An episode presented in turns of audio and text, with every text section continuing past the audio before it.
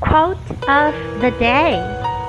I was taught to strive not because there were any guarantees of success, but because the act of striving is in itself the only way to keep faith with life by Madeleine Albright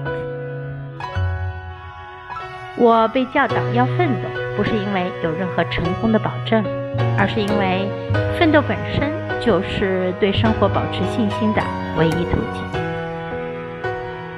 I was taught to strive not because there were any guarantees of success, but because the act of striving is in itself the only way to keep faith with life. Word of the day guarantee. Guarantee 保证。